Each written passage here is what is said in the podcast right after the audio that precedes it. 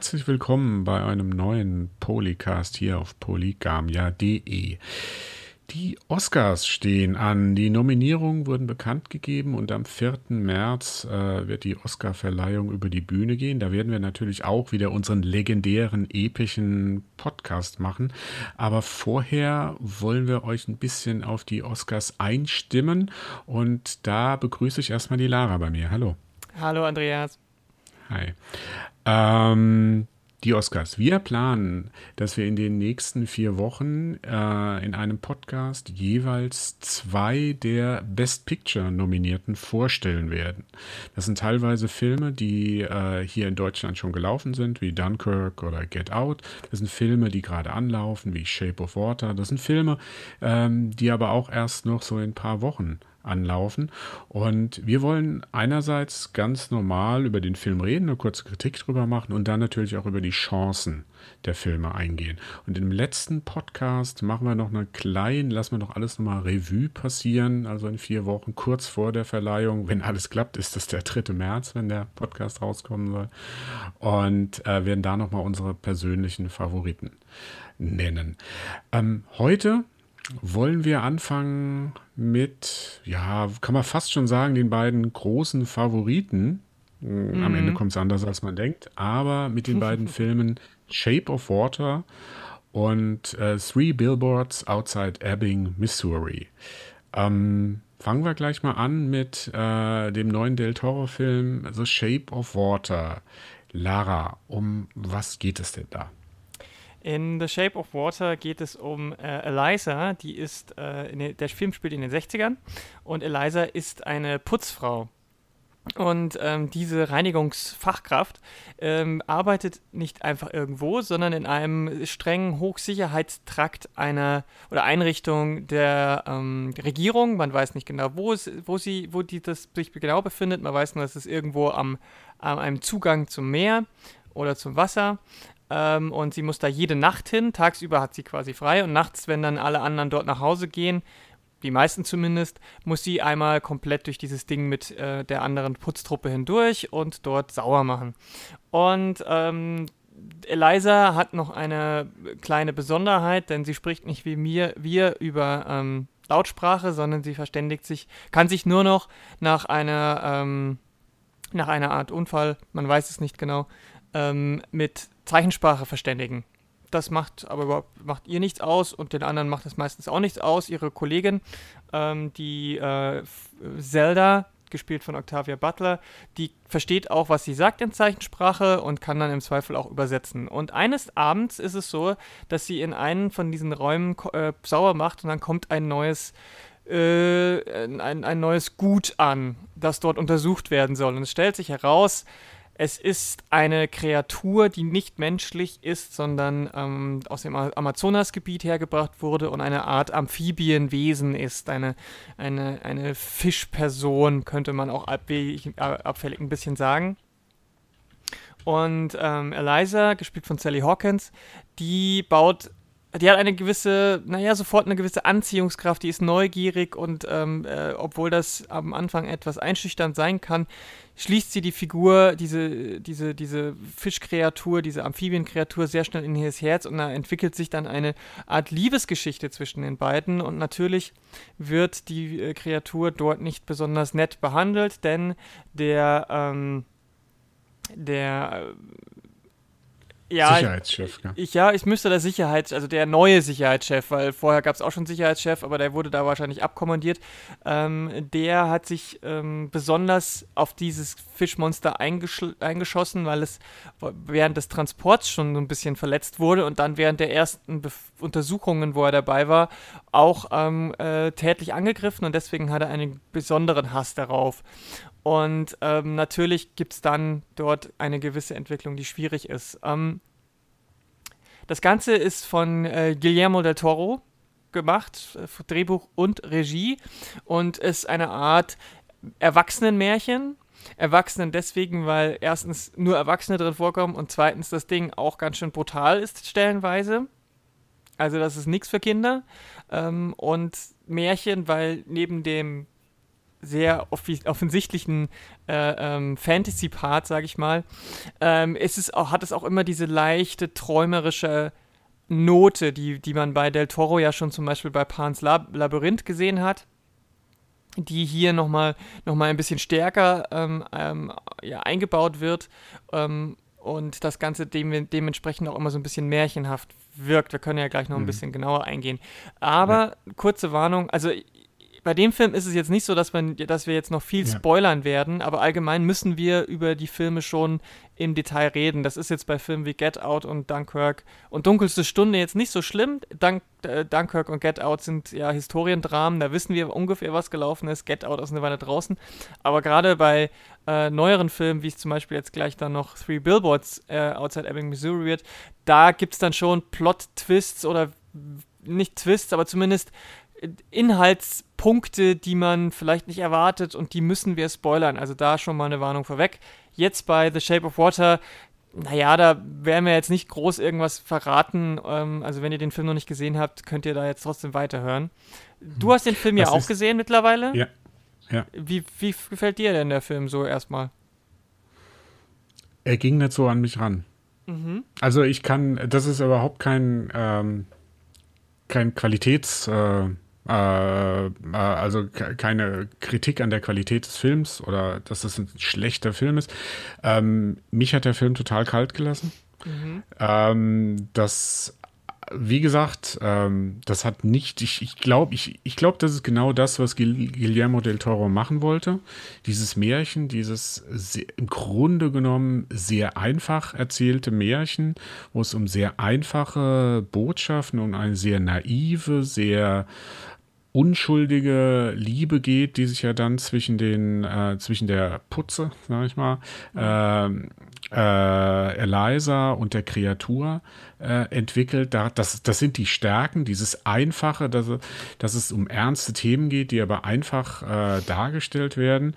Ähm, ich fand äh, Michael Shannon als Strickland, als den ähm, Antagonist. dieser Sicherheitschef, der Antagonist, fand ich toll. Ähm, mhm. Sally Hawkins äh, macht es auch sehr äh, sympathisch, das Ganze. Sie hat also mit ihren Augen und so, man muss denken, sie die ganze Zeit, äh, die, sie verzichtet auf die Sprache, die ja für einen Schauspieler normalerweise essentiell ist. Ähm, das kriegt sie gut hin. Es gibt auch noch gute Nebenrollen. Ich fand jetzt äh, Octavia Spencer als ihre, hm. ich sag mal, als ihren Sidekick, na ja, das muss ich ganz ehrlich sagen, das hätte auch irgendjemand anderes spielen können.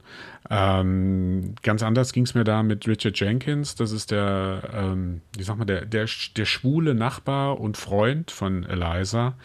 Ähm, bisschen älter, der um seine Karriere, da ist halt so eine Geschichte, die ganz unabhängig von dieser mhm. Fantasy-Geschichte abläuft, wie er versucht, gegen die, ich sag mal, gegen, er, ist so ein Plakatzeichner, so ein ganz klassischer mhm. Plakatzeichner und wie er versucht, da in dem Umbruch, äh, sein, sein Job, den gibt es quasi nicht mehr und er versucht da dennoch irgendwie nach rumzukommen. Ähm, das fand ich sehr schön äh, mhm. erzählt. Mir hat die, äh, visuell ist der Film toll, also die erste Einstellung. Ähm, oh, das ist wirklich man, sehr, sehr, da, da, merkt man Del Toro, finde ich. Ja, ja, also das, ist so ein ist ganz typischer gemacht. Del Toro-Shot. Äh, ja, ja, man muss sich so vorstellen, die, ähm, während die Credits ablaufen, ist man quasi unter Wasser ja, und man sieht Eli, also ich verkürze das jetzt ein bisschen, man sieht, wie die Kamera durch die, im Grunde genommen durch die Wohnung von Eliza fährt. Alles ist voller Wasser. Sie schwebt da im Wasser hinunter auf ihre Couch mhm. und dann irgendwann wechselt das Bild quasi von der Unterwasserszene in eine Realszene und man ist wirklich im Alltag von Eliza angekommen und er inszeniert diesen, diesen, sie lebt ja in ziemlicher Armut hm, ähm, ja. Sie äh, und äh, Del Toro inszeniert dieses, diese Wohnung als, also ich weiß nicht, so als, als ein Palast des Einfachen oder so. Ich weiß nicht, wie ich das so äh, Ja, das ist aber ein ziemlich gut. Sehr, doch, das äh, trifft ziemlich sehr, gut. Sehr bunt, sehr schön, das ist gut gemacht. Ähm, visuell, wie gesagt, das, das hat mir, das war gut, das kann ich objektiv, aber wo er halt bei mir dann weil wir, wo du gesagt hast, ja, wir brauchen jetzt hier nicht zu spoilern. Das ist so mit für mich eine der größten, für mich persönlich, nicht allgemein, weil, wie gesagt, er hat die Stärke, da, ich denke, er wollte so eine einfache Geschichte erzählen. In dem ganzen Film passiert nichts, was mich in irgendeiner Form überrascht hat.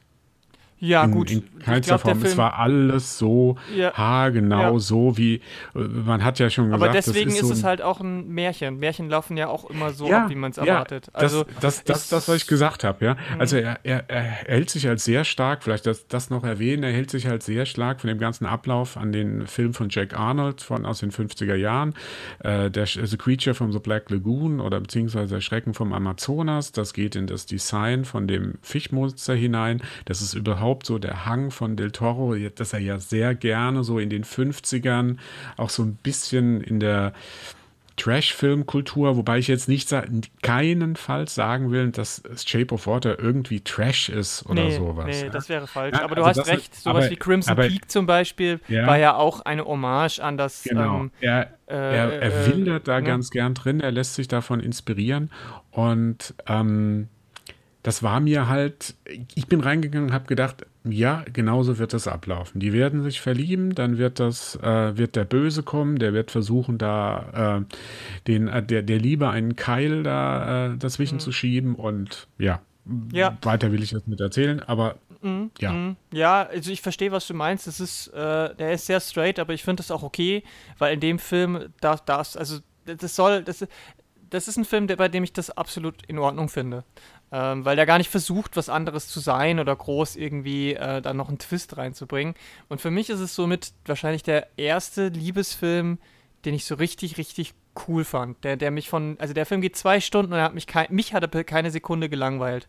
Und das, äh, ich mag sonst wirklich gar keine Liebesfilme. Also in Film, Filmen, in denen es nur um irgendwelche Liebesgeschichten geht, finde ich meistens irgendwie dann doch langweilig. Also es gibt ein paar Ausnahmen, wie jetzt so äh, äh, Eternal Sunshine of the Spotless Mind oder so. Die finde ich auch ganz cool, aber selbst der hat mich jetzt nicht so mit, mit irgendwie mitgerissen wie der. Ich glaube, das ist wirklich, der, das steht und fällt damit, ob man sich emotional irgendwie in diesen, mit diesem Film verbinden kann oder nicht. Und mhm. ähm, alles andere äh, ist dann halt entweder ja qualitativ hochwertig, aber es zündet nicht oder es zündet halt und dann ist er super.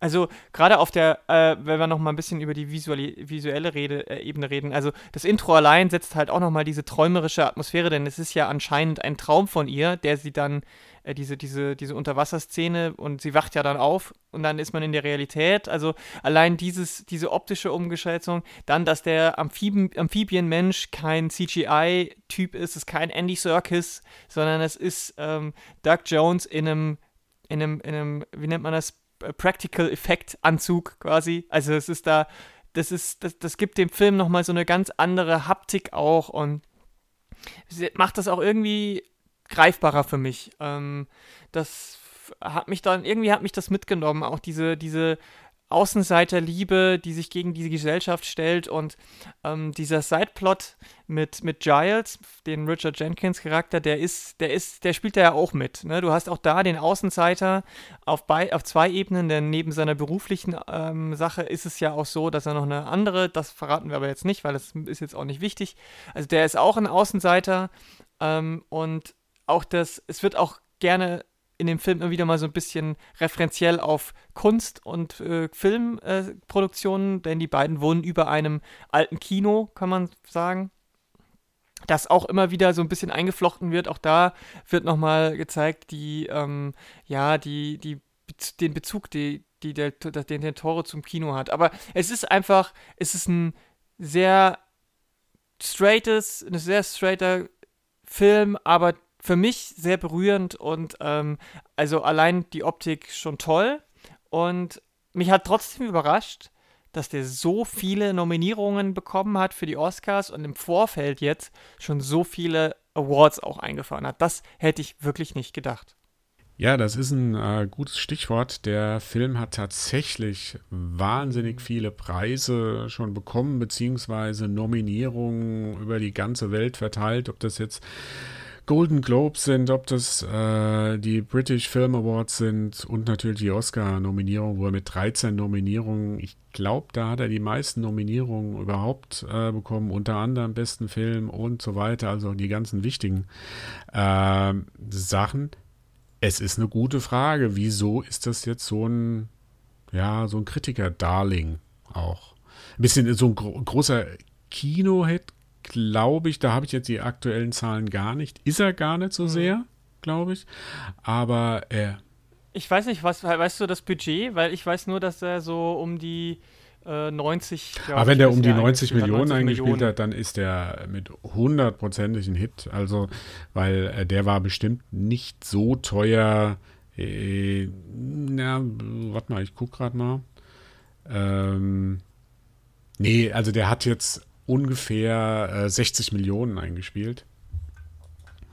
Das ist hm. für so einen Film ähm, okay. Also ich meine, es gab schon Oscar-Gewinner, die wesentlich weniger eingespielt haben. Ähm, der ist auch momentan noch in den Top 10 in Amerika. da kann ich mir auch gut. Hier ist er gerade erst gestartet. Mm, nee. ja, also worldwide ja, ist Also ja der fehlt ja auch jetzt hier in Deutschland, ist er ja noch nicht gestartet. Er startet hier in Deutschland erst am 15.02. Sogar erst am 15. Sagen, dass der, okay.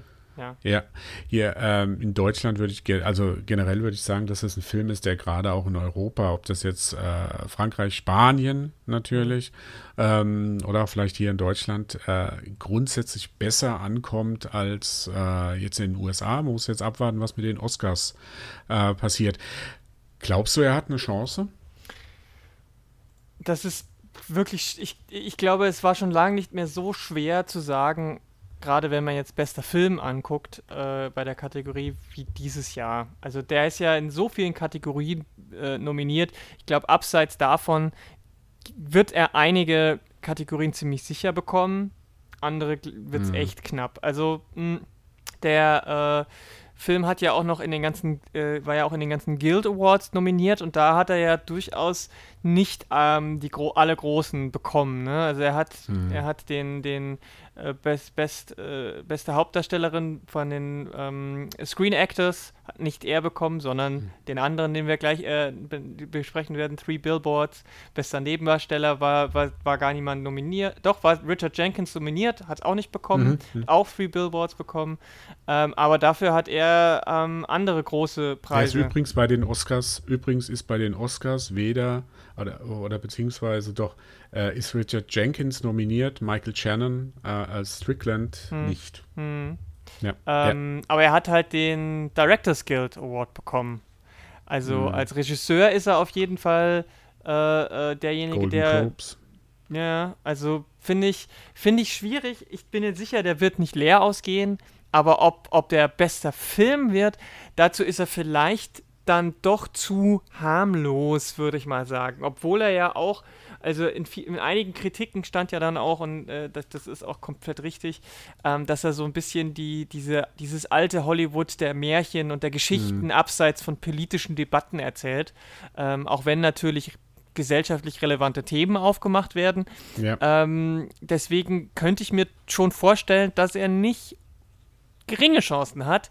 Aber ich glaube, da ist es wirklich sehr schwer zu sagen, weil wenn man, mhm. wenn man von, vom The von Thema und von, vom, von dem Genre absieht, ähm, sind halt diese anderen Awards, die jetzt vorher waren, auch nicht so eindeutig, wie es wie es in den letzten Jahren vielleicht war, wo einige Filme schon so viele Awards in den anderen äh, ähm, Preisverleihungen mhm. bekommen haben, dass es relativ klar abzusehen war. Hm. Ja, ich könnte mir halt vorstellen, dass er, der wird, also ich kann mir nicht vorstellen, dass er komplett leer ausgeht.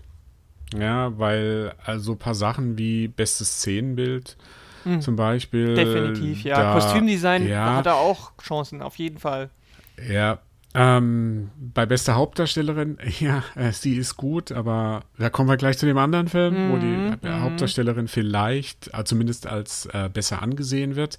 Ähm, ich glaube, ja, was ein Problem ist, was du gesagt hast, ähm, dass er so ähnlich wie letztes Jahr, letztes Jahr gab es ja La La Land und mm. Moonlight.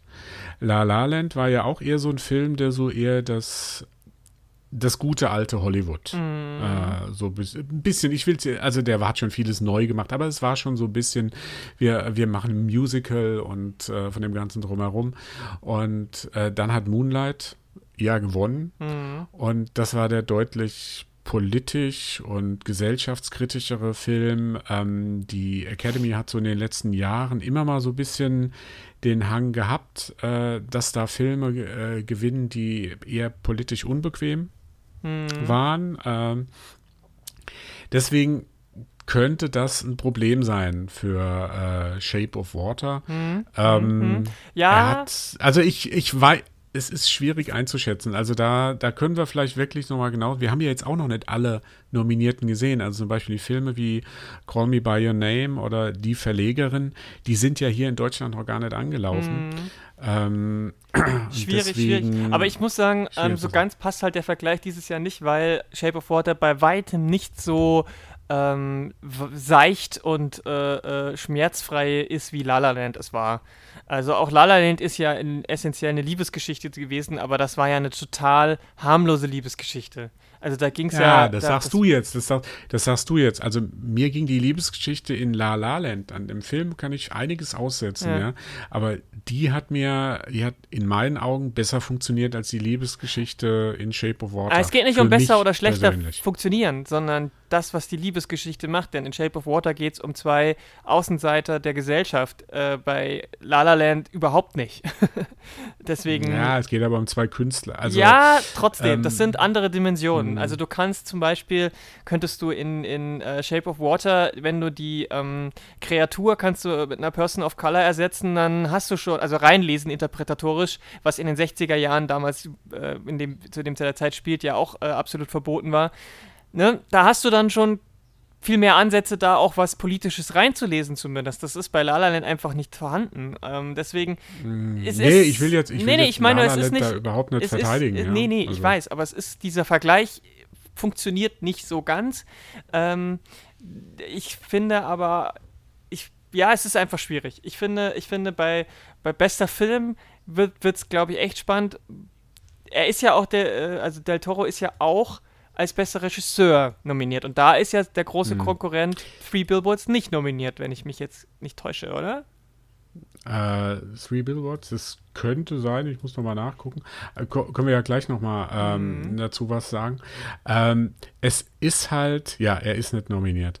Ähm, es, ich könnte mir, also ich will jetzt nicht zu weit vorgreifen, jetzt, wir wollen ja am letzten, äh, letzten Cast da nochmal so Revue passieren lassen. Ich könnte mir halt vorstellen, dass es keinen ähm, so, so ein Durchläufer, so ein, so ein, so ein Alleingänger gibt, der Mhm. hier so zehn Oscars ab, absahnt, also gerade die wichtigen Kategorien. Ich glaube, das wird sehr bunt verteilt werden.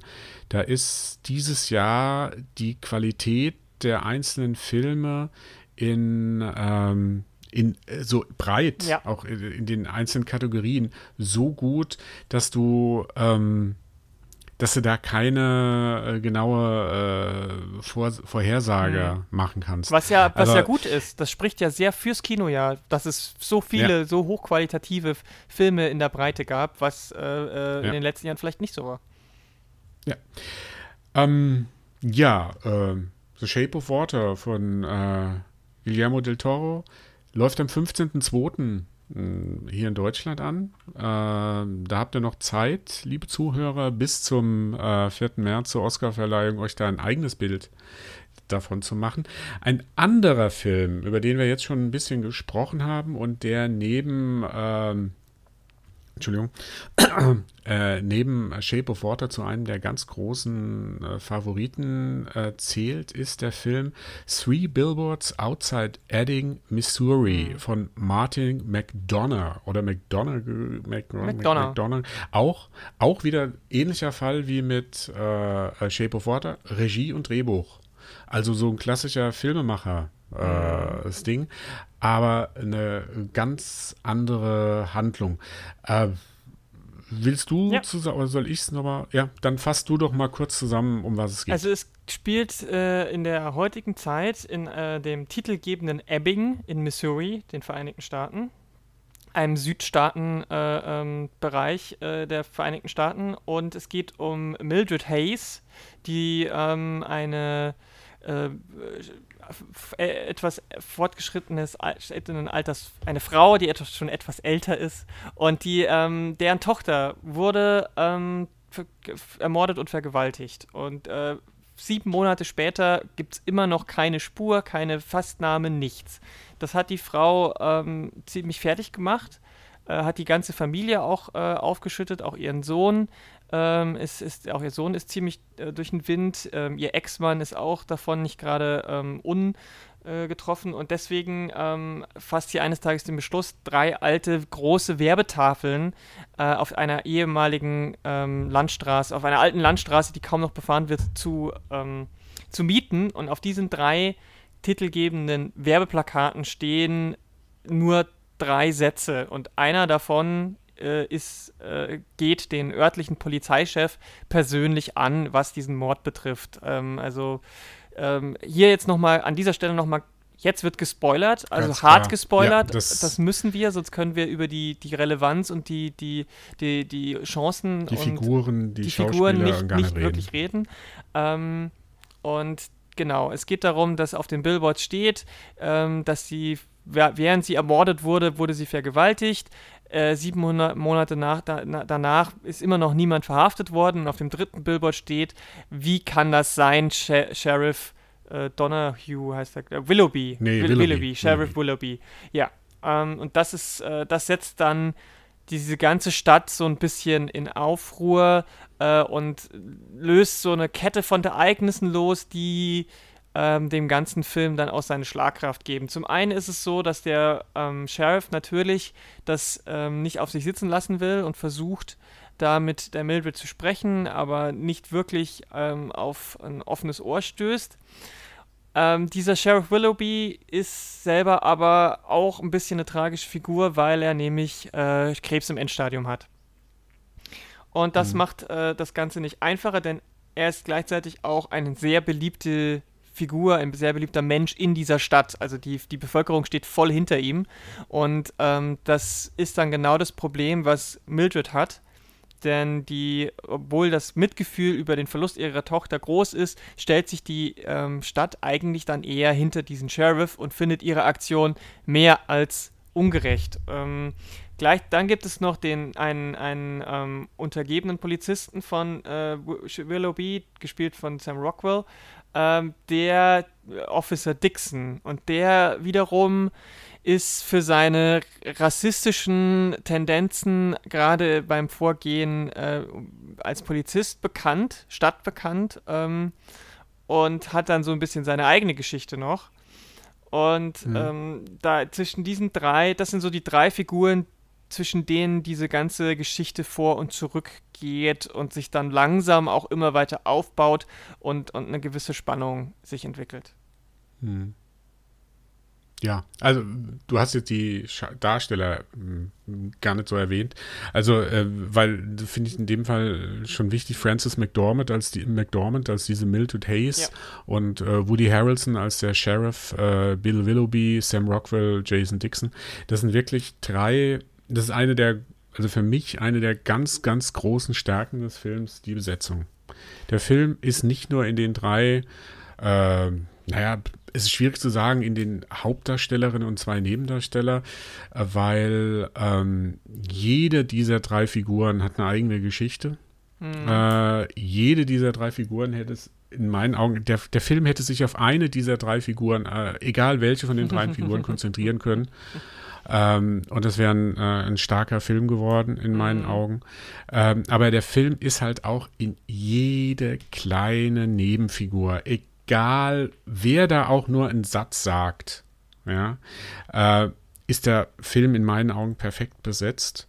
Er äh, fast bringt zum einen dieses äh, Missouri, Ebbing bei Missouri, diese Kleinstadt, wunderbar, äh, erweckt die zum Leben. Ich, ich weiß, wo, warum es da drin brodelt, mhm. wo es brodelt, das Ganze. Ähm, man spürt da dieses einerseits diesen Rassismus, dann andererseits hat man diese ja, wie soll man sie, die, die Mildred, die da wirklich nur, der das alles vollkommen egal ist, sondern die nur darum geht, Gerechtigkeit für ihre Tochter zu bekommen. Äh, da stellt sich aber auch nachher raus, dass sie, wie gesagt, wir sind jetzt im Spoiler, Spoiler nicht ganz unschuldig äh, daran war. Und ähm, das ist eine der ganz, ganz großen Stärken, die Schauspieler. Die andere Sache ist, mir persönlich hat das Drehbuch sehr gut gefallen, weil ähm, ich hatte so am Anfang, hat man ja so das Gefühl, man weiß, was es hinausläuft. Die äh, macht diese, diese drei äh, Werbetafeln, beschriftet sie, dann äh, redet sie mit dem äh, Sheriff und der Sheriff wird ja überhaupt nicht als Ekel dargestellt. Der wird überhaupt nicht so als ein Typ dargestellt, dem das einfach vollkommen egal ist, dass da eine gestorben ist, die sowieso nicht zu der Elite der Stadt gehört hat und so weiter, sondern das ist ja ein total sympathischer hm. auch äh, Familienvater, der das ist. Und Woody Harrelson, ähm, ich sage immer, Woody Harrelson hätte für diesen Film einen Oscar als bester Nebendarsteller verdient, wenn es Sam Rockwell äh, als Officer Jason Dixon da nicht geben würde. Mhm. Aber äh, Woody Harrelson, der hat da jetzt auch, der ist ja jetzt auch so in den 50ern und ähm, der hat da teil wie er sein, das einerseits mit Humor trägt, sein, sein Schicksal Mhm. Und andererseits sind da Bilder drin, wo er einfach nur so in die Kamera guckt. Es gibt einen Moment, da ist er nach äh, einem Zusammenbruch im Krankenhaus gelandet, da macht er noch Witze mit seiner äh, Frau. Und dann geht seine Frau raus und dann fährt die Kamera so auf sein Gesicht drauf. Und da merkst du, wie, wie, wie auf einmal dieses, dieses, diese Maske, wo er immer so den, den selbstbewussten, selbstsicheren, der der trotzig seinem Schicksal ins Auge blickt, wie das bröckelt, wie er, wie er merkt, mein Gott, diese Frau, die, die er liebt, die ihn liebt, die Kinder, die ihn lieben, das wird für ihn bald alles vorbei sein. Mhm. Es ist nicht so, dass da irgendwie noch irgendwie eine Hoffnung ist, dass er ähm, äh, da wieder geheilt wird und so. Und normalerweise, wenn man das so im Hintergrund hat, der, der todkranke, todkranke Sheriff, ein Mordfall, der noch nicht so gelöst ist, da, da wird es jetzt so passieren, der Sheriff, der reißt nochmal, der, der, der mobilisiert nochmal seine ganze Energie, um diesen Fall zu lösen. Mhm. Ja? Aber es passiert nicht. Ja. Das, das wird nicht passieren. Also während das ist, und das muss man sich von, in, von vornherein klar machen, dies ist kein Krimi. Das ist eine Tragikomödie, die als Ausgangs äh, ein äh, als Ausgang einen schrecklichen äh, ein schreckliches Verbrechen hat. Mhm. Und ein Prinzip dieses Films ist, und das zieht sich durch den ganzen Film durch, es kommt nie so, wie du denkst. Das ist jetzt nicht so diese große Twists and Turns, die man so aus Usual Suspects oder sowas kennt. Aber wenn du denkst, naja, der wird das jetzt so lösen, ja, nee, das solltet ihr nie erwarten. Ähm, das ist ein Film, der aus verschiedenen Seiten sich dieses Problems nä äh, nähert, der dadurch ein Gesellschaftsbild äh, entwickelt. Der hat seine Fehler. Also es gibt so ein bisschen, da können wir vielleicht nachher noch kurz noch drauf kommen, was die Charakterentwicklung mm. anbetrifft. Aber er ist, ähm, was das so passiert, also wo du gesagt hast, dir ist in Shape of Water keine Minute langweilig geworden. Ähm, so ging es mir in Three Billboards hm. äh, Outside Ebbing. Ja? Also das war ein Film, der, der mich von der ersten Minute gepackt hat und ähm, ja. den ich ähm, als gutes Handwerk, was jetzt die, die Schauspieler, was die Regie und so weiter mhm. bezeichnet, aber auch das wir so ein, so, ein, so, ein, so ein Ausschnitt aus der heutigen amerikanischen Gesellschaft auf dem Land zeigt. Hm. Also da ist es zum Beispiel ein, einmal, einmal mehr so, dass ich mir denke, es sollte diese Kategorie, dieses, die es bei den Screen Actors gibt, auch bei den Oscars geben, und zwar Bestes Ensemble. Weil ich gebe dir absolut mhm. recht, die drei sind einfach als Ensemble auch so gut. Und die, das ja. haben sie ja auch bei, äh, bei, den Screen Actors, hat ja auch genau die, das Ensemble von Three Billboards den Preis abgeräumt. Und ähm, deswegen ist es so schwierig jetzt da zwischen den äh, Hauptnebendarstellern und so weiter. Die haben es eigentlich alle verdient.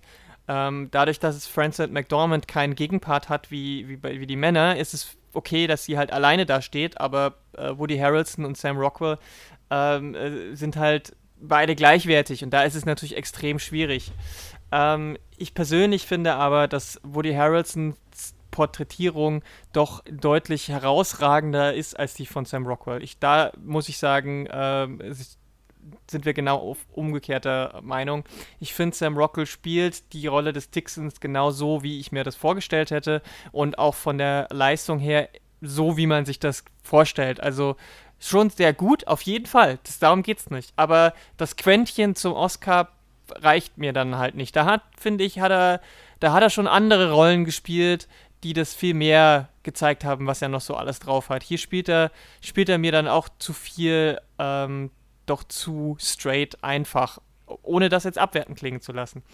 Ähm, also einfach, einfach finde ich das nicht. Also einfach nicht. Er hat halt den äh, Vorteil, Sam Rockwell, die Figur, mhm. dass das Drehbuch sich also die begleitet ja den äh, diesen Dixon von Anfang bis zum Ende. Ja, ja, ja und, da wollte ich noch kurz. Und der hat mehr Entwicklungen drin mhm. und die Woody Harrelson ja gar nicht hat. Also da, da ist er ein bisschen, äh, das, das, das schadet ihm ein bisschen das Drehbuch, dass er aus dramaturgischen Gründen hm. Naja. Ja, ja, also, ja, aber das, das, meine ich. Weißt du, das ist genau das, was du sagtest, wo der Harrelson ein Blick und du weißt, was Sache ist. Sowas hat Sam Rockwell nicht. Das mag sein, mhm. dass es in der Rolle nicht angelegt ist, aber das ändert nichts an, daran, an der Tatsache, dass es bei Woody Harrelson da ist und dass man es halt merkt. Und ich finde, es gibt eine, eine wirklich, das ist meine fast Lieblingsszene aus dem ganzen Film, obwohl es schwierig ist, da eine einzelne rauszusehen, ist, wenn die beiden, wenn, wenn Francis McDormand und Woody Harrelson sich in dem Verhörzimmer unterhalten, mhm. ja. wo sie sich erst gegenseitig so ziemlich piesacken, teilweise auch echt fies. Mhm. Ähm, gleichzeitig hat es auch eines der problematischsten Dialogszeilen des ganzen Films für mich. Können wir gleich bei der, bei der Kritik noch ein bisschen drauf, an, äh, drauf kommen. Aber in dem Moment, wobei Woody Harrelson plötzlich, also bei dem Willoughby plötzlich dieser Hustenanfall mit dem Blut rauskommt, kippt die Stimmung mhm. und es sind, die sind sich so nah wie wie, wie Geschwister oder also sie ist, schaltet sofort mhm. in den fürsorglichen Muttermodus um. Er ist völlig aus der Welt gefallen, weil, sein, weil, weil er überhaupt nicht so richtig pass, äh, überreißt, was gerade passiert. Das ist so ein, ein toller Film, so ein Gänsehautmoment. Und mhm. ähm, das haben, haben das, es das gibt später nochmal eine Szene zwischen Sam Rockwell und, und, und ihr. Da hatte ich diese, diesen Moment nicht. Und deswegen auch da mhm fehlt mir dann das Quäntchen, weißt du? Ja, nein, äh, ver verstehe mich nicht falsch. Wenn ich jetzt sage, wenn es da Sam Rockwell nicht gäbe, dass die, die, man muss ja dazu sagen, die sind beide für den Oscar als bester Nebendarsteller ja. nominiert. Mhm. Ja, Sam Rockwell und Woody Harrelson. Das ist ja auch schon eine Ansage. Ungewöhnlich, ja? ungewöhnlich. Ja, ist ungewöhnlich, aber es ist auf jeden Fall äh, äh eine Ansage von, äh, von, der, von der Academy. Ähm, Woody Harrelson hat halt was man dazu sagen muss, der Charakter Woody Harrelson äh, ist den ganzen Film über präsent. Ja, ja weil er auch so ein bisschen so diesen verbinden. Er ist ja immer auf, weißt du, in dem Film auch ein wichtiges Thema, wo es in dem ganzen Film geht, ist Versöhnung. Mhm. Ja, und Woody Harrelson transportiert dieses Thema. Ja, natürlich. Den ganzen durch Film seinen, über. Er durch seinen Abschiedsbrief, da, durch seine Abschiedsbriefe. Er, ja, er ist nicht, nicht nur der Abschiedsbrief, es, ist, es sind verschiedene Sachen, durch das mit seinen Dialogen, mit seinen Taten, was er macht, ob er es mit, seinen, mit seiner Familie macht oder ob er es mit. Er, er ist ja wirklich, er weiß, er, ihm geht das auch zu Herzen, dass er diesen, äh, den Mördern von, von der Tochter nicht gefunden ja, hat. Ja, ja, ja. ja?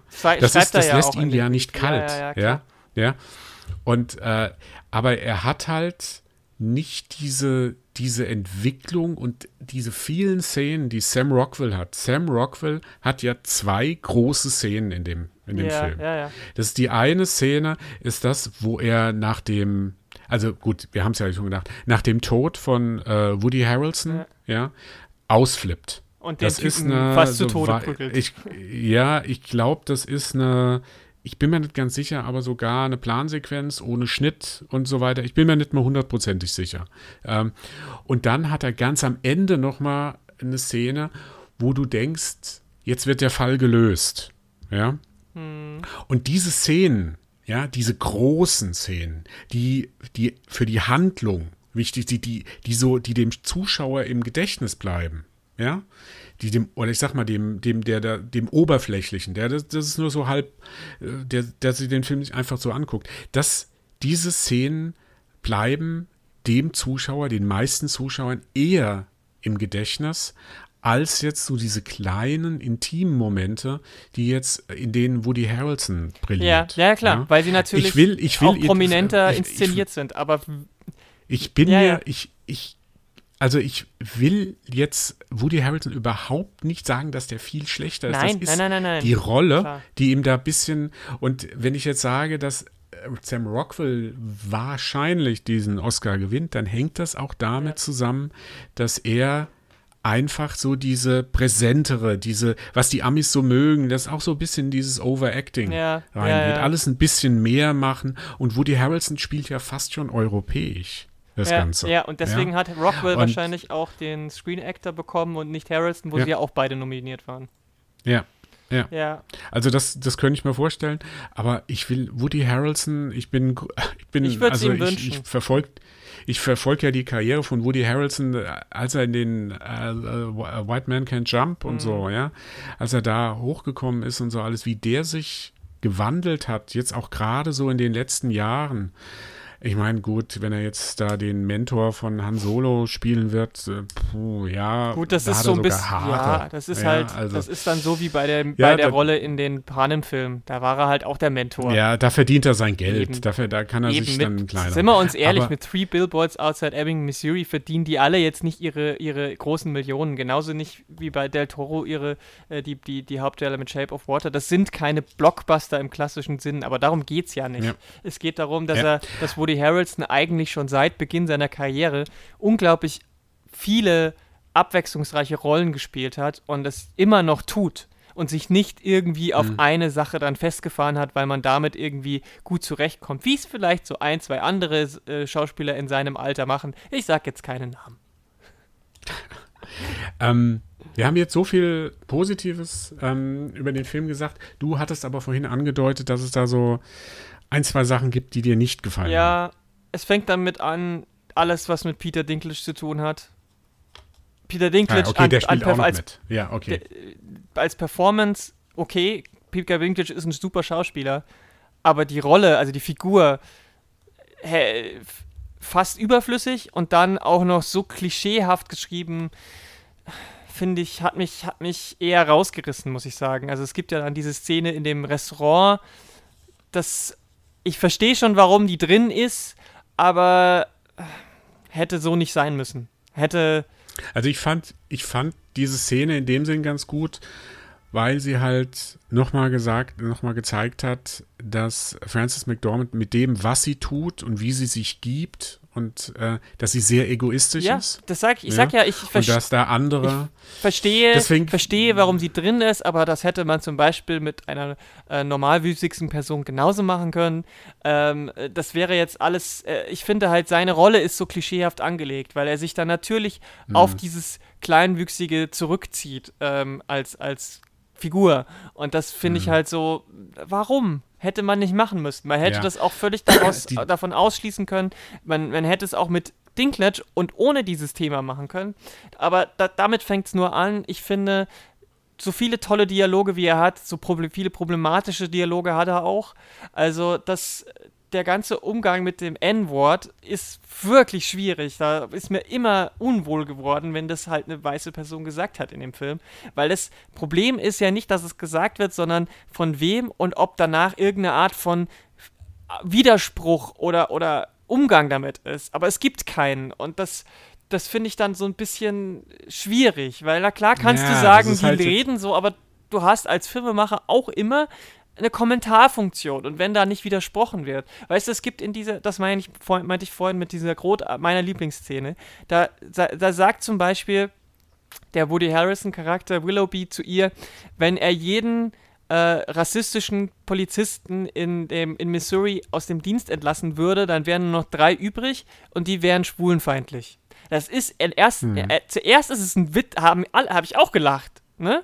Aber dann habe ich mir gedacht, hm. ja, aber da muss man trotz, da müsste jetzt hätte ihre Figur irgendwas dazu sagen müssen, aber sie lacht auch nur irgendwie oder sie reagiert nicht so, wie ich gedacht hätte. Na, na, Man lachen hätte- tut sie nicht. Lachen tut Nein, sie nicht. aber sie, nein, sie widerspricht ihm in dem Sinne jetzt auch nicht, sondern, weißt du, denn die, Ja. die, die Wahrheit ist, man hätte hier sagen müssen, ja, dann müssen die drei eben auch noch gehen. Dann ist, das wäre ein, das wäre, so deutlich hätte man da Mhm. sagen können, ja, das System, die Polizei hat hier ein Riesenproblem und das ist mehr als nur eins. Ja. Und das Ja, da ist nur jetzt als äh, Beispiel, ja. um den Satz noch zu Ende zu bringen, äh, für, für, für mehrere Beispiele äh, oder mehrere Fälle in den Dialogen, wenn es um Rassismus und andere Dinge geht. Hm. Also ich kann jetzt nicht jeden Dialog da zitieren, aber wenn wir jetzt bei dem sind, äh, muss ich dir klar, klar sagen, nein. Sie, die, die, sie ist nicht die, äh, wie soll ich sagen, sie ist nicht die ähm, Integrationsbeauftragte von äh, Ebbing, Missouri. Ähm, sie ist eine Frau, die ganz andere Probleme hat als den alltäglichen Rassismus in den USA. Naja, aber sie Und tut ja wenn so, als sagst- wäre Moment. das ihr wichtig. Nein, nein, nein, nein, überhaupt nicht. Sie sagt, sie sagt das nur, um den anderen äh, quasi zu provozieren. Um Dixon, Dixon hat ja, das ist so eine Hintergrundgeschichte, der muss im Vorfeld der Handlung, muss er anscheinend schon mal ausgeflippt sein und hat einen Schwarzen verprügelt. Und darauf spielt der Film öfters mal an und äh, das erwähnt sie auch ihm gegenüber, aber im Grunde genommen nur, um ihn zu provozieren. Da ist ziemlich viel Wut bei ihr drin ähm, die ja in dem Film quasi bekämpft wird. Wir hatten das ja schon mal mit dem äh, Thema Versöhnung. Aber äh, sie, sie ist nicht dafür da, um dafür zu sorgen, dass dieses, äh, äh, das, das Thema Rassismus aufzugreifen. Man darf nicht vergessen, sie hat auch eine gute, gleichwertige Frau, äh, schwarze Freundin. Ja, die ich glaube nicht, dass da irgendwie, äh, warum sie das sagen sollte, dass, äh, dass das so nicht geht. Und da muss ich auch noch dazu, wenn du jetzt sagst, ja, wo ist der Kommentar? Aber das ist doch genau der Kommentar, wenn Willoughby sagt, wenn wir die alle rausschmeißen, bleiben drei übrig und die sind schwulenfeindlich. Das sagt doch unglaublich. Es sagt doch was Aber es wird ja als Witz präsentiert. über das amerikanische. Nein, das ist doch, das ist doch kein reiner Witz. Das ist doch einer, die, das ist, ein, das ist Satire.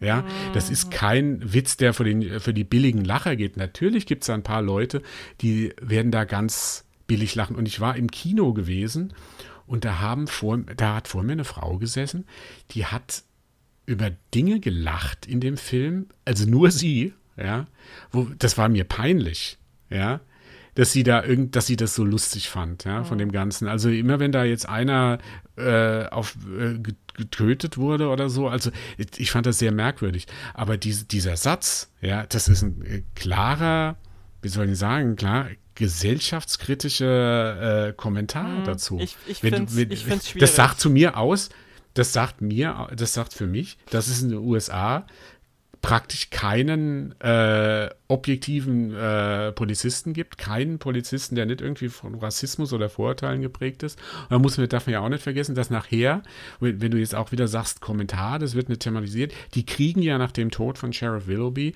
einen schwarzen Sheriff äh, vorgesetzt. Ja, übr ähm, übrigens ähm, ist er aus The Wire, äh, Entschuldigung, ähm, ehemaliger Darsteller, ich weiß gar nicht, äh, wie er genau heißt.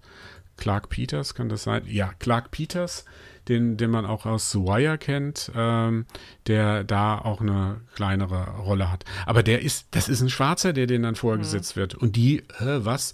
Dixon, der will davon gar nichts wissen, der hält das für einen schlechten Witz und so weiter. Also ich finde schon, dass das thematisiert wird. Ich kann mir schon vor, ja, ich, wenn du das so sagst, ja, du hättest das gern thematisiert, Naja, ich finde halt ich halt sagen, gerade. das ist nicht der Film. Naja, nein, nein, das ist, finde ich, das finde ich schwierig. Weil, Nein, weil, nein, er, weil, nein. weil er von vielen Leuten schon auch so dargestellt wird, als wäre es Teil des Films durch die Figur Dixon, auf die ich gleich noch eingehen werde. Aber nochmal, noch, noch, ein, noch ein Gedanke zu dem, äh, äh, weil du gesagt hast, sie hat ja diese schwarze Freund, Freundin und Kollegin, für die sie ja auch da ist, wenn die verhaftet wird zum Beispiel.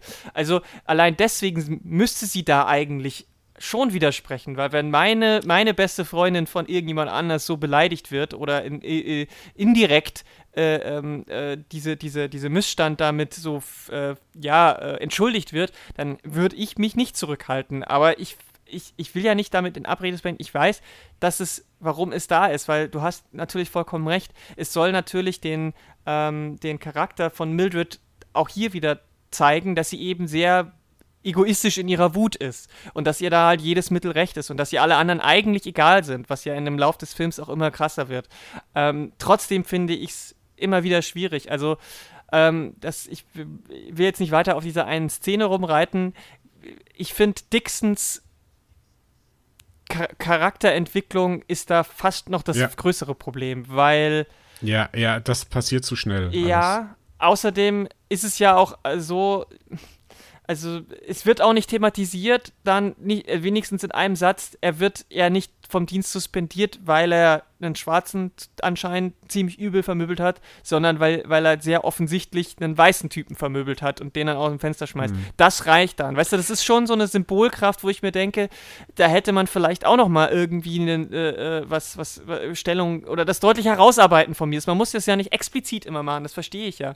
Ähm, und seine, seine Entwicklung vom gewalttätigen, rassistischen Überarschloch, also der ist ja wirklich das allerletzte, wenn wir ihn kennenlernen, zum ich helfe jetzt der Frau, ihre, ihre Gerechtigkeit zu bekommen, ist, ist wirklich ein bisschen unglaubwürdig. Und dann kommt eben noch dazu, sein Rassismus wird ja dadurch überhaupt nicht verbessert. Also, hm. weil er hilft hm. ja nur einer weißen Frau. Also, es hat ja nichts mit seinem Rassismus zu tun, dass er da jetzt jemandem hilft. Und das ist mir dann in der Darstellung doch ein bisschen zu äh, gefällig, diesen, diese Figur vom, äh, vom Antisympathen zum Sympathen zu drehen. Ja, vom Saulus zum Paulus. Nee, da, da, da gebe ich dir recht. Das ähm, ist für mich vor allem viel zu schnell. Ich will dem gar nicht abs absprechen, dass, dass er diese Entwicklung durchmachen kann. Ja, das will ich, das kann passieren. Da gibt es äh, Ereignisse Klar, und Sachen, man, die passieren können. Ja. ja. und das ist jetzt, man muss es so sehen, er wird, äh, er landet schwer verletzt im Krankenhaus ähm, und dann ist es quasi, also vom Zeitraum her so ein, zwei Wochen später, ja. Maximal, wo er dann wenn, wenn schon, überhaupt. Ja, ja, also wo, wo er da schon geläutert in der Kneipe rumsitzt und äh, merkt, was er da falsch gemacht hat. Das ist viel zu kurz von der Zeit her. Da hätten, da, da hatte ich, habe ich mich auch gewundert, dass sie da nicht einfach nur ein paar Monate haben vergehen lassen. Ja. Einfach mal. Wer, ja? Allein das allein wäre schon von bisschen, der Zeit ja. und, und um, um ihm Zeit zu geben, das Ganze ähm, äh, zu bringen. Ähm, aber was, was, du halt wieder am Anfang gesagt hast, äh, ja, er wird nicht wegen dem äh, Schwarzen. Ähm, es lag halt auch daran, dass äh, vorher kein schwarzer Polizist da war. Den, das hätte er sich nicht leisten können. Und vor allem, was ja immer wieder angedeutet wird, äh, das sagt auch äh, Sheriff Willoughby, es gab keine Beweise dafür. Mhm. Ja? ja? Da kann man jetzt dazu sagen, Moment, die Beweise, wurden die einfach übersehen oder gab es wirklich keine Beweise dafür? Jeder weiß es, dass er es gemacht hat, aber konnte man ihn nicht dingfest machen. Und Sheriff Willoughby ist ja auch einer, der äh, sagt, naja, Jason, du bist im Grunde genommen ein guter Junge, aber du bist irgendwo falsch abgebogen, mhm. ja. Und wo er wieder versucht, ihn diesen versöhnlichen Charakter äh, darzustellen. Und er wird ja am Ende deswegen suspendiert, weil er es ja vor den Augen seines Chefs macht. Er ja, macht ja, es klar. direkt vor den Augen seines neuen Chefs. Dem bleibt ja keine andere Wahl, ja, als ihn da rauszuschmeißen. Ja, ja, natürlich. Ja? natürlich Und also deswegen finde ich das, okay, ich, ich sehe das vollkommen ein, diese, diese Entwicklung, die Sam Rockwell da durchmacht, die ist viel zu schnell. Das ist für mich auch eine, also wenn es einen großen Kritikpunkt gibt, den ich an diesem Film habe, dann ist es diese Entwicklung, die er durchmacht. Und ich denke, ich denke, das ist, das ist das, was du vorhin ähm, als eher positiv angesehen hast ich glaube, daran ist, liegt das begründet. Du hast gesagt, eigentlich ist jeder Charakter von, hat, hat seinen eigenen Film verdient. Und ich glaube, das ist so ein bisschen das Kernproblem. Ähm, dass er eigentlich mindestens zwei, wenn nicht sogar drei Geschichten auf einmal erzählt und dann eben solche, solche Sachen dabei rauskommen. Also, ähm, er verkürzt ja, ein paar also Sachen, ich ja. finde zum Beispiel, also der Film ist ja eigentlich, wenn man es so sieht, in drei Akte aufgeteilt. Der erste Akt ist, ist, ist Mildred, der zweite Akt ist Willoughby, der dritte Akt ist Dixon und am Ende läuft es dann ein bisschen zusammen. Ne? Ähm, und ich finde, es wäre vielleicht besser gewesen, wenn er sich für einen, maximal zwei entschieden hätte. Aber nicht alle drei. Also dann hätte man weniger von Willoughby zeigen dürfen oder man hätte dieses ganze Dixon-Ding am Ende nicht gebraucht, weil ich meine, sie fährt ja sowieso hin. Da hätte man jetzt nicht unbedingt diesen, äh, diesen, diesen ähm, äh, sich selbst erlösend oder Abbitte leistenden äh, Plot Ding haben müssen, dass er damit einsteigt. Also ich finde, das ist das Problem, dass er sich nicht auf eine auf ein Schicksal so ein bisschen konzentriert hat. Äh, vielleicht wäre das der bessere Film. Vielleicht wäre Three Billboards besser gewesen als Trilogie, keine Ahnung. Aber so haben wir halt jetzt das Problem, dass, weil du halt bei Willoughby dann auch, du hast eigentlich diesen, diesen Impact, der sein, der sein Selbstmord hat, ist für uns als Zuschauer zwar schon krass, aber nicht so krass, wie er hätte sein können, wenn man ihn noch länger. Boah. Boah, er kommt halt also, überraschend, aber, aber also, wenn man ihn noch besser hätte oh, kennenlernen, hätte, hätte er noch viel mehr Schlagkraft gehabt, finde ich. Aber das ja. ist das ist jetzt sowieso, ich meine, der Film ist, also, wie er ist. Also man kann jetzt nicht mehr, ich kann jetzt nicht mehr sagen, hätte, wäre, wenn. Ähm, und so haben wir auf dieser, auf dieser Drehbuch- Grundsatzstruktur schon diese Schwäche mit, mit, mit einzelnen Entwicklungen. Ja, also das kann man so sehen. Ja, ähm, also ich sehe diese äh, Aufteilung in drei Teile nicht so wie du. Okay. Ja, also dafür ist Francis McDormand durchgängig präsent. Dafür ist äh, Woody Harrelson nachher auch so, der fast wie so ein Geist, der durchschwebt. Ich sehe das Problem bei Sam Rockwell. Der kriegt am Ende ähm, zu viel Zeit und ich, ich kann dir, es könnte mir auch gut vorstellen, dass wenn sich der Film, normalerweise ist ja klassisch, hast du ja eigentlich so einen Film nur, äh, hast du ja eigentlich eher so diese, ähm, die Frau wäre das mhm. jetzt gewesen und Woody Harrelson oder Sam Rockwell. Mhm. Einer von beiden. Mhm. Ja, so als Antagonist dargestellt, ja. Und äh, das macht der Film nicht. Das ist was anderes. Das ist eine andere Art, das zu erzählen. Ähm, ja, Sam Rockwell zu schnell, aber das dass man das doch, dass das ein Problem ist des ganzen Films. Ähm, nee, also für mich hat das schon so im ganzen Sinn gemacht. Aber das ist ähnlich wie jetzt, wie wir bei Shape of Water. Weißt du, wir sind jetzt an einem Punkt von wie bei Shape of Water. Bei Shape of Water gibt es bei mir Sachen, wo ich, wo ich sage, nee, das Drehbuch hat mir nicht gefallen. Mhm. Das Drehbuch ist mir zu einfach. Mhm. Ich sehe, was er machen wollte, mhm. ja, aber ich sehe halt auch, das hätte man auch ein bisschen derber, ein bisschen direkter erzählen können, das Ganze. Und äh, bei dir ist jetzt bei Woody Harrelson, da fehlt dir so diese, die, die Feinheiten, die da sind. Ähm, es, es ist eine, es ist, glaube ich, schon so ein bisschen Geschmackssache. So rein vom Drehbuch her, also von der Drehbuchstruktur her, von der Art und Weise, wie die Figuren dargestellt werden und alles, da ist Three Billboards äh, Outside Ebbing schon besser. Ja, ja, ja, definitiv. Aber sie ich auch. Ja, aber ähm, es ist nicht fehlerfrei. Ja, das nö, nö, nö. ist es nie. Und ähm, aber es ist halt es interessant, weil, weil du, wenn du sagst, es ist eine Geschmackssache, weil es halt eigentlich genau umgekehrt ist. Ne? Also mein Geschmack ist eigentlich, ich mag keine Liebesfilme und ich stehe total auf solche, solche ja, Dramen. Gut, und trotzdem kann, gefällt mir Shape sein, of Water ja. so gut. Aber mir gefällt, gefällt Three Billboards Outside Ebbing, Missouri genauso, mindestens. Deswegen, ich kann, ich kannte jetzt, könnte jetzt, wenn es darum geht, die Oscars zu vergeben, könnte ich mich nicht entscheiden. Ganz ehrlich nicht. Trotz ja. der, der Fehler, die, die ich jetzt bei Three Billboards hab, gesehen habe. Ähm, äh, ich denke, Sam Rockwell wird den besten Nebendarsteller bekommen, weil er den auch schon bei den Screen Actors bekommen hat und bei, den, bei ich glaube, bei ein, zwei anderen auch. Ähm, deswegen hm. glaube ich, werden sie sich da an, eher an, an, an Sam Rockwell auch aus den Gründen, die du schon genannt hast, mit dem, mit dem etwas Overacting, mit dem etwas äh, äh, äh pompöseren Auftritt. Und äh, äh, Woody Harrelson hm. mag zwar für mich persönlich der, die besseren Momente haben, aber sie sind die leiseren und fallen deswegen nicht so auf. Gerade weil der Film immer wieder ja auch laute Momente hat. Auch äh, Mildred ist ja immer wieder mal äh, sehr laut in ihrer Aktion, wenn man das mal so übertragen sieht, wenn sie dann das Polizeigebäude äh, äh in Flammen setzt zum Beispiel. Die ist ja auch mhm. nicht nur der mhm. feinsinnige äh, äh, Charakter, den man so kennt. Also ja. ich denke, Frances McDormand wird definitiv den Oscar bekommen für beste Hauptdarstellerin, bin ich mir ziemlich ja, sicher. Ja, also das, das ist, glaube ich, da kann Meryl Streep noch so oft nominiert sein. Das ist ja dieser Running Gag. Man nominiert Meryl Streep und vier andere Schauspielerinnen. Aber ähm, Frances McDormand glaube ich, hat es in dem Fall äh, verdient. Sie tritt gegen Margot Robbie an, äh, Saoirse Ronan. Sa Sa Sascha, Saor- spricht man Saor- das.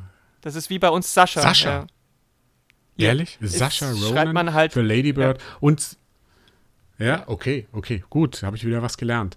Und äh, Sally Hawkins, äh, ich glaube, die wird da, ich glaube, dass ich generell denke ich, dass äh, Three Billboards äh, Outside Ebbing auch ein bisschen besser äh, bei der Academy ankommen wird, weil er halt dieses ja, was No Country for Old Men äh, Ja. oder so, diesen, dieses, Genau das ähm, ist es. dieses Erdige, dieses Erdige hat, da hat mich halt sehr gewundert, ähm, dass da äh, kein, ähm, keine Nominierung für den besten Regisseur da ist. Also der, der Film wurde für besten Film nominiert, wurde fürs beste Drehbuch nominiert, ja, Originaldrehbuch, ja, aber nicht für den, äh, für den besten Regisseur. Das ist, finde ich persönlich, immer ein bisschen albern, weil wir hatten, weil Shape of Water hatten wir ja auch, oder jetzt da, das ist ein klassische Filmemacherfilme. Ja, eben. Also Ja? wenn, wenn, Also wenn, wenn, Regie und Drehbuch, das kann man so nicht voneinander trennen, ja. Ähm, und äh, deswegen Verstehe ich auch finde ich nicht, das schon sehr, aber sehr merkwürdig, ist halt das Ganze, weil ist so wie es ist Ja. und deswegen kann er das schon mal nicht gewinnen. Ähm, wenn ich irgendwo jetzt Anzeichen sehen müsste, würde ich sagen, okay, und deswegen bekommt Shape of Water eher den Drehbuchpreis und Three Billboards würde dann eher, wenn es bei äh, zu einem, ein Kopf-an-Kopf-Rennen zwischen den beiden sein sollte, dann kriegt Three Billboards eher den besten Film. Wenn man jetzt die ganzen anderen Filme nicht hätte, da ehrlich, Drehbuch, Drehbuch würdest du Shape of Water vorne sehen? nicht, nicht weil ich persönlich den, das qualitativ so sehe, sondern so, wir geben dem einen das und dem anderen das. weil äh, dann ist jeder Mhm. glücklich. Äh, ich, ich, ich, ich persönlich würde sagen, dass das Drehbuch ähm, wahrscheinlich, wenn man es so betrachtet und äh, so, so funktionieren aber die Oscars nicht, es geht ja nicht rein nach Qualität. Und natürlich, glaube ich, gehört ein bisschen mehr dazu, diese pointierten Dialoge zu schreiben, dieses Story-Konstrukt so aufzubauen, ähm, diese Figuren sich so auszudenken. Ich finde, da hat Three Billboards natürlich schon ein bisschen mehr Leistung, als es Guillermo del Toro mit den Figuren in Shape of Water gemacht hat. Absolut. Aber darum geht es der Academy ja nicht. Das haben wir auch mittlerweile gelernt. Da haben wir ja auch, hier Gruß an Andy, in den letzten zwei Jahren immer wieder gehört, ähm, es kommt Also der andere Andi, der andere Andi Alter, Alt, Altenheimer, Altenheimer. der als Experte immer bei Genau, uns dabei ist, ähm, wenn wir über die Oscars reden. Könnt ihr auch nochmal in Vorbereitung an die Oscars äh, äh, vielleicht unsere alten Casts reinhören, wo er das nochmal sehr ausführlich auch ähm, und gut verständlich aufdröselt, woran das liegt, dass Filme nominiert und beziehungsweise dann auch gewinnen, ähm, weil es nicht unbedingt damit zu tun hat, wie gut ein Film ist, wie erfolgreich ein Film war. Und ähm, dementsprechend denke ich, wenn man eher danach geht, würde ich sagen, dass dieses so aufteilen, ähm, aber es ist, ich bleibe dabei. Es ist bei den beiden Filmen unglaublich schwierig zu sagen. Hm. Ja. Das äh, ist im Prinzip ähm, ein gutes Schlusswort. Ja, wir haben jetzt äh, so mit die beiden, also ich glaube, wo wir uns beide einig sind, dass es so mit die beiden Favoriten sind. Definitiv. Auf äh, Best Picture. Absolut. Ja, also die anderen Filme, ich hätte, ich hätte vor, ein, äh, vor ein paar äh, Monaten hätte ich noch gesagt Dunkirk, weil der ja auch extrem gut angekommen ist, aber der jetzt lange zurückliegt und da wissen wir ja auch, wenn so ein Film lange zurückliegt, dann ist das immer schwierig, weil die ganzen, die, die Academy, die muss ja immer diese ganzen Filme, also die, die, die da wählen dürfen, die müssen ja die ganzen Filme sehen, die sehen das auf DVD oder wie auch immer und ähm, denen fällt es halt leichter, wenn dann gleichzeitig im Fernsehen, äh, oder wenn dann gleichzeitig die Werbekampagne noch läuft, wie halt bei Shape of Water oder bei äh, Three Billboards Outside Ebbing. Ähm, Aber über also jeden Fall die beiden. Dunkirk und Co. Ja. reden wir ja dann in den nächsten Folgen nochmal ausführlich. Da reden wir ja auch noch, Genau. genau. Da werden wir, wir wissen jetzt noch gar nicht, was wir als nächstes machen. Vielleicht machen wir mal, Doch, ich dachte, Dunkirk wir. und Get genau, Out. Dunk, Dunkirk Ja, auf machen- jeden Fall. machen wir Dunkirk, und Get, Out. Oder Dunkirk und äh, Dunkelste Stunde, beides Historiendramen. Das überlegen Ja, wir uns noch. wir gucken mal, das was überlegen wir- uns noch. Dunkirk wir wird definitiv noch. dabei Ja. sein. So viel können wir schon mal Ja. sagen. Ja. Der einzige Film, der leider nicht dabei sein wird, das äh, auch noch, ähm, das ist der Film Lady Bird. Leider. Ähm, weil der Film läuft erst im April an. Da haben wir keine Möglichkeit mehr, den zu gucken. Vielleicht haben wir noch Glück mit einer Pressevorführung. Mm. Da müssen wir noch gucken, aber das ist der einzige Film, der da rausfällt bei unserem ausführlichen. An dieser Stelle äh, muss ich mich darüber aufregen, dass es, dass es immer noch so sein kann, dass Filme bei uns Monate später erst rauskommen. Das ist ein Unding. Ich dachte, das hätten wir längst über Bord geworfen, aber nein. ja. Nein. Ähm, ja, was meint ihr, liebe Zuhörer, über die Chancen von Three Billboards Outside Ebbing, Missouri? Ich bin übrigens ganz stolz, dass ich diesen Titel es ist auch, so schnell. Also warum so ein kann. sperriger Titel? Warum nicht einfach nur Three Billboards? ja, genau, das hätte auch gereicht. Ähm, und Shape of Water. Was ist eure Meinung? Haben diese Filme äh, eine Chance auf den Oscar? Seht ihr das ähnlich mit unseren unterschiedlichen Meinungen? Der eine, Shape of Water, ein bisschen zu naiv, der andere ein bisschen zu ungenau in der Charakterzeichnung. Ähm, würde uns interessieren, was ihr über die Filme sagt. Und äh, schreibt es doch in unsere Kommentare. Und ähm, bis zum nächsten spannenden Polycast hier auf polygamia.de verbleibe ich der Andreas und die Lara. Ja, tschüss. Also, tschüss. tschüss.